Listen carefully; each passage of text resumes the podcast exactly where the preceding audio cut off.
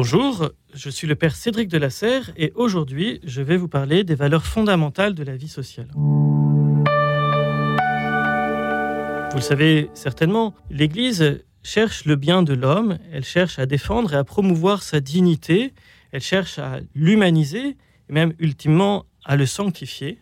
Et l'homme n'étant pas un être tout à fait solitaire, mais un être social qui vit dans un contexte avec des personnes autour de lui, il est important pour l'Église de penser la vie sociale et de penser son bien. La recherche d'une bonne société qui permette le bien de l'homme implique de rechercher le bien commun de cette société.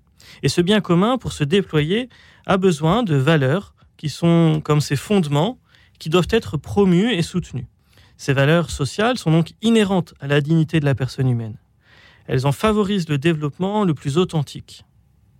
Ces valeurs, celles que je vous propose de vous développer aujourd'hui, ce sont la vérité, la liberté, la justice et la charité.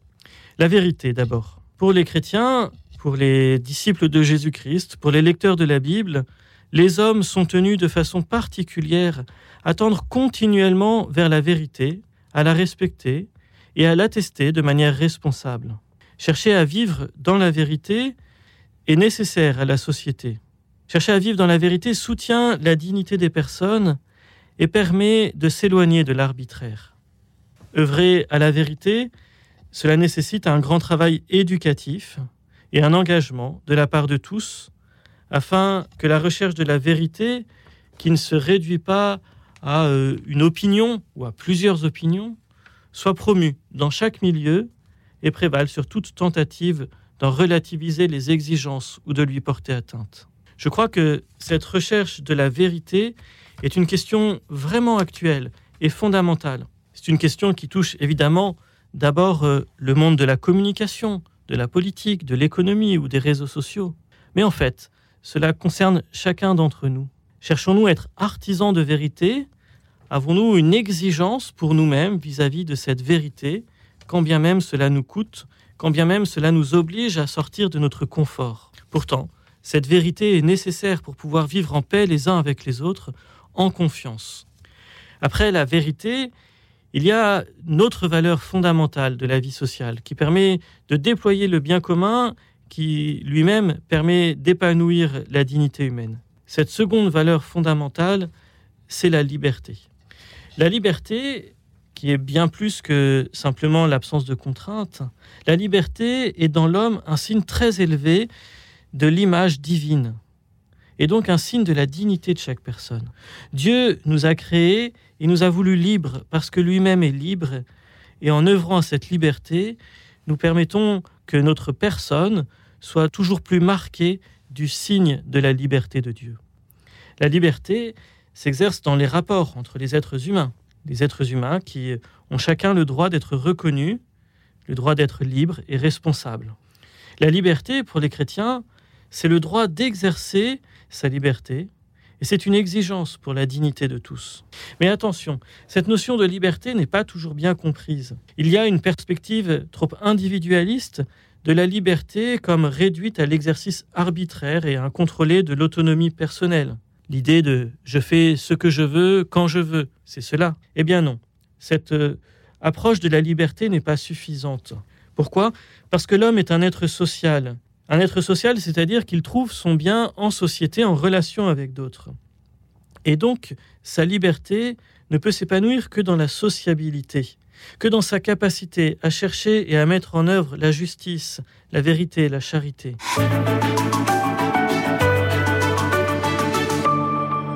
Une liberté qui irait contre les autres, une liberté qui irait contre la sociabilité de l'homme, ne serait pas une liberté véritable. La liberté, paradoxalement, c'est donc la capacité à s'engager, à s'engager pour le bien et à renoncer au mal. Ultimement, on peut donc définir la liberté comme la capacité à réaliser sa vocation personnelle, et cela dans un cadre sûr, en cohérence avec la recherche du bien commun.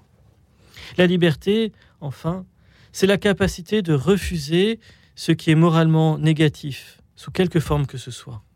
Ainsi, la liberté, valeur fondamentale de la vie sociale pour les chrétiens trouve sa plénitude dans la capacité à disposer de soi en vue du bien authentique qu'est le salut, et ceci dans la perspective du bien commun universel. Après la liberté et la vérité, une petite réflexion sur euh, la valeur de la justice dans la vie sociale. La justice est une valeur qui s'accompagne de la vertu morale cardinale qui lui correspond. Il y a la valeur de justice et il y a la vertu morale cardinale de justice. La justice, c'est la constante et ferme volonté de donner à Dieu et au prochain ce qui leur est dû. Cela implique donc de reconnaître chacun comme une personne avec sa dignité et ses droits et quelque chose qui lui est dû.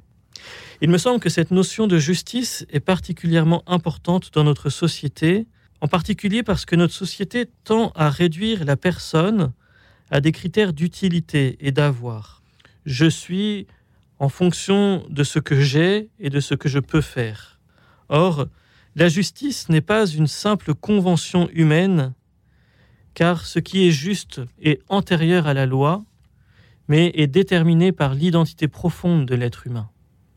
Ce qui est juste, c'est ce qui permet que je sois digne, et ma dignité ne dépend ni de ma capacité à faire, ni de mon avoir.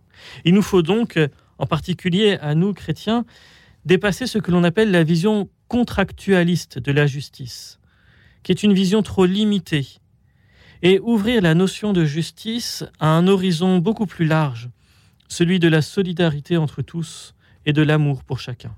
Enfin, Dernière valeur fondamentale de la société, la charité. La charité, c'est la valeur qui unit toutes les autres. Elle ne se réduit pas aux relations de proximité ou au subjectif, mais elle est le critère suprême et universel de l'éthique sociale tout entière.